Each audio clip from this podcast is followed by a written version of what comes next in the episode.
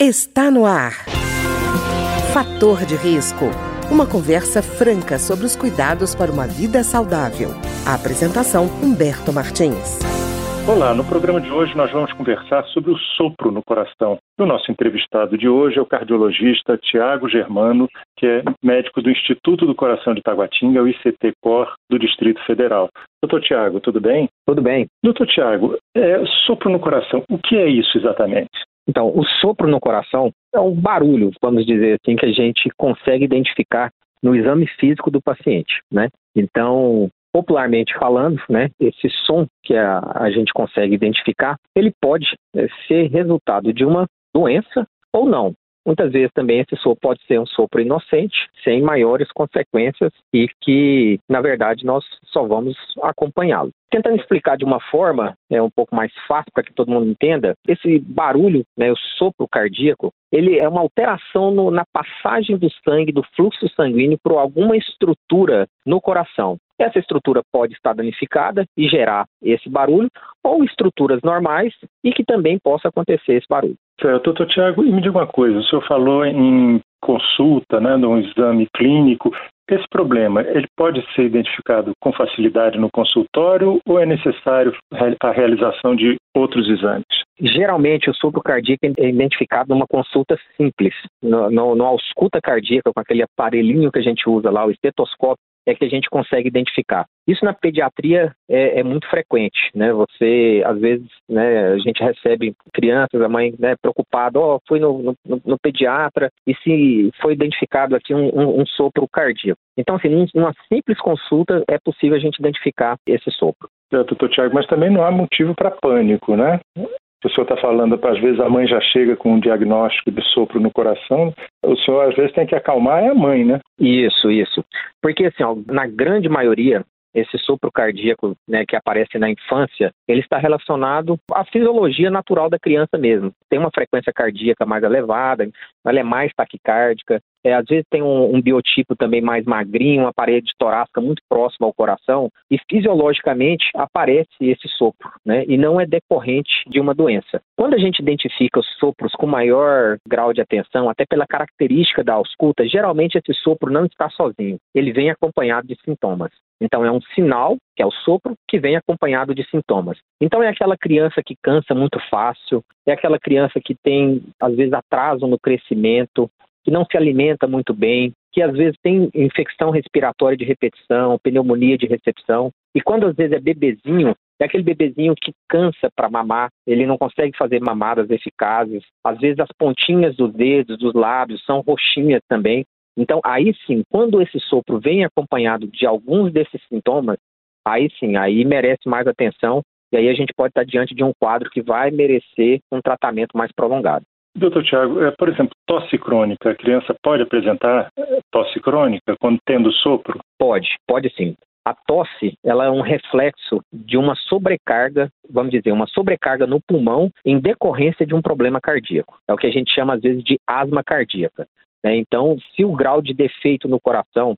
Então, assim, a gente tem as, as, o que a gente chama de cardiopatias congênitas. Né? Por volta da oitava semana de gestação, a gente tem a formação do nosso, do nosso coração, da estrutura cardíaca. Durante essa formação, por diversos motivos, doenças, é, interação com algumas substâncias tóxicas, como álcool, isso pode gerar problemas na formação do coração. E essa criança pode nascer com alguns defeitos, né? Então, pode gerar, sim, uma doença que gere, além da, da tosse, outros sintomas dos quais eu já citei. E essas patologias, na grande maioria, vão acabar evoluindo para um, um tratamento cirúrgico corretivo. E, doutor Tiago, o senhor está falando uma coisa muito importante que, inclusive, a Sociedade Brasileira de Pediatria reforça muito, né? Quer dizer, álcool zero durante a gravidez, né? Durante a gestação. Isso. A gestação, é, ela tem que ser muito bem cuidada, né? Assim, a, o contato com substâncias teratogênicas, né? Tem que ser o mínimo possível. Então, a mãe tem que cuidar bastante para não se expor a tabagismo, para não se expor a bebida alcoólica, para não se expor a nenhum medicamento que possa causar alguma malformação congênita nessa criança. E doutor Tiago,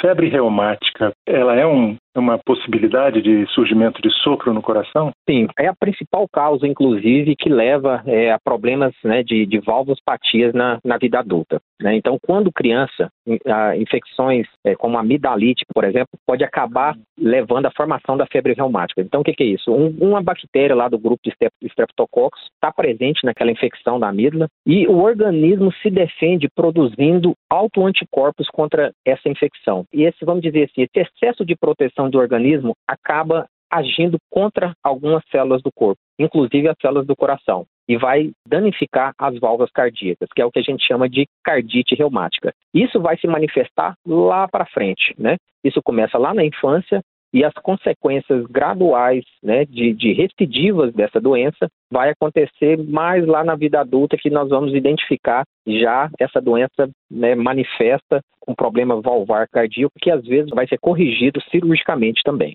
Doutor Tiago, entre as causas do sopro poderia estar a, a anemia, por exemplo? Sim, anemia também. A anemia entra dentro de, daquele contexto de aumento do fluxo sanguíneo como se fosse uma taquicardia que, que eu comentei no começo, né? O coração mais acelerado vai gerar um fluxo né, sanguíneo mais intenso e poderá também produzir esse sopro cardíaco, com certeza. Doutor Tiago, o sopro, ele melhora sozinho quando é diagnosticado na criança ou é preciso uma intervenção mais, um tratamento para que ele possa desaparecer? Depende da causa. Né? Então a gente tem alguns tipos de doença, como persistência do carnal arterial, né, que é o PCA. Alguns se resolvem durante a vida, né? A criança vai se desenvolvendo, né? E esse, e esse vamos dizer, esse defeito ele pode se resolver durante a adolescência, né? E não ter nem que se fazer nenhuma intervenção, apenas segmento clínico mas na grande maioria, naqueles sopros sintomáticos, né, que foi o que eu falei, aquele sopro que vem com sinal, que é o sopro, mais o sintoma, nesses, a grande maioria vai ter que ter algum tipo de, inter de intervenção. Então, nos sopros inocentes, eles vão desaparecer. A criança vai crescer, vai melhorar, vai crescer a caixa torácica, aquele sopro inocente ele vai desaparecer. Mas naquele sopro associado a sintomas importantes, esses, na grande maioria, vai ter que haver intervenção. Quer dizer, a gente tem dois tipos de sopro aí. Um, um que seria esse inocente, funcional, e um outro que é patológico, é isso? Isso mesmo. É isso que a gente precisa separar, o sopro inocente do sopro patológico, né? Mas isso no consultório a gente consegue fazer essa, essa definição porque ela é, é muito bem clara. Pois é, e não é nenhum exame invasivo, né, que se faz no, no caso, por exemplo, da consulta. Não tem nenhuma, não tem nada doloroso. Quer dizer, o ambiente é fácil para diagnosticar o sopro, né? Isso. O exame complementar que a gente mais usa é o ultrassom do coração, né? Que é aquele ecocardiograma transtorácico, né? Então é, é um ultrassom ali que você faz na região do coração, externamente mesmo, e que a partir dali você vai avaliar todas as estruturas cardíacas, né? As válvulas do coração, as câmaras cardíacas para ver se tem alguma comunicação entre as câmaras, comunicação interatrial, comunicação interventricular. Né? Então, a partir desse exame que a gente define se existe uma gravidade ou não nesse sopro que a gente está auscultando. Então, doutor Tiago, eu fiz questão de enfatizar isso, porque às vezes a pessoa, é, quando sabe que tem que fazer um exame, fica morto de medo, fica preocupado e acaba abandonando o tratamento, né? E é uma coisa mais perigosa abandonar o tratamento que fazer o exame, né? Sim, sim. Se a gente fizer um diagnóstico precoce, e isso vale praticamente para todas as doenças, o diagnóstico precoce, a gente consegue tratar precocemente essa doença e às vezes a gente consegue evitar né, uma, uma cirurgia futura. Né? Então, por exemplo, no, no, fato de a febre reumática que você comentou, né, que nós ainda somos né, muito vítimas né, da febre reumática, que é uma doença que está muito relacionada ainda à carência nutricional, à dificuldade de assistência médica. Né? Então, se aquela criança fosse diagnosticada lá no começo, né? Então, isso aí poderia evitar uma cirurgia lá na vida adulta, né? Porque o tratamento é simples, né? A febre reumática, por exemplo, o tratamento é com penicilina, então um tratamento extremamente barato, né? Então, evitaria uma, uma cirurgia futura na vida adulta. E doutor Tiago, a história familiar, por exemplo, pode ser indicativo de que uma pessoa, quando apresenta algum daqueles sintomas que o senhor falou, pode ser, assim, vamos dizer, hereditário o problema? Pode, pode. Algumas. Algumas cardiopatias, sim. Algumas cardiopatias congênitas, inclusive, têm características hereditárias, sim. Não são as mais frequentes, né?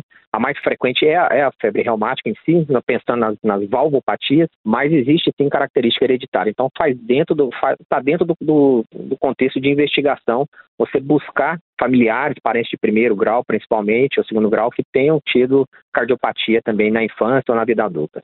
Doutor Tiago, isso que o senhor falou, falou só reforça a necessidade do acompanhamento da gestação, né? Porque, por exemplo, a, mãe pode ter alguma doença que ela, para ela mesma não trouxe nenhum problema, mas que pode trazer algum comprometimento cardíaco para a criança, né? Sim, com certeza. E hoje os métodos complementares é, se avançaram muito, né? Então, assim, hoje você consegue fazer um ecocardiograma intraútero, né? Então, você consegue ver o coração da, da, da criança antes mesmo dela nascer, né? Quando existe uma suspeita suspeita importante a respeito né, de uma cardiopatia congênita importante. Então, isso traz toda a diferença, né? A, a equipe já é programada para esse parto, esse parto é feito de uma forma diferente, né? Já existe uma, uma, uma equipe cirúrgica programada para receber essa criança e que, às vezes, de imediato já vai para uma cirurgia cardíaca para a resolução do problema congênito. E, doutor Tiago, não sei se ouviu um, um fato curioso de um bombeiro na Inglaterra que resolveu cutucar o dente com um objeto que eu não sei qual era, mas que acabou contaminado,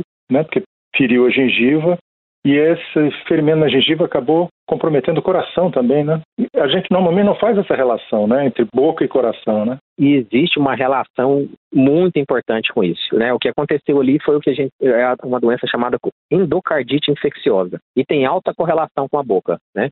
Então é outra doença que atinge a válvula cardíaca. Então as válvulas do coração são como janelinhas que abrem e fecham para o sangue passar, né? Para circular. E ali o que aconteceu foi o seguinte: uma infecção na boca entrou pela corrente sanguínea, uma bactéria, e foi parar lá no coração. Essa bactéria, quando ela entra né, e ela, ela se adere né, à válvula cardíaca, ela promove uma desestruturação né, dessa válvula cardíaca. E uma infecção importante, e com uma taxa de mortalidade também importante. Então, nesse caso, nós temos que entrar com antibiótico terapia, é um tratamento prolongado e que muitas vezes acaba evoluindo para uma cirurgia às vezes, de troca valvar para poder resolver esse problema. Então, é necessário estar atento com isso, por isso vale muito a pena uma consulta com o dentista para ver como é que está a condição dentária. Doenças como gengivite, né? Então tem pessoas que têm a gengivite, também tem que fazer tratamento periódico, fazer limpeza, raspagem, né? Porque bactérias na nossa boca podem causar problemas cardíacos, sim.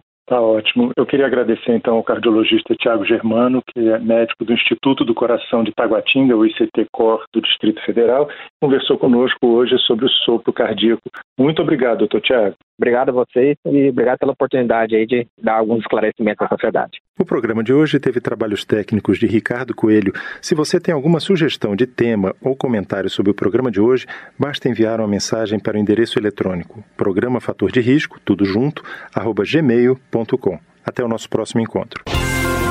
Fator de risco, um programa com dicas para melhorar a saúde.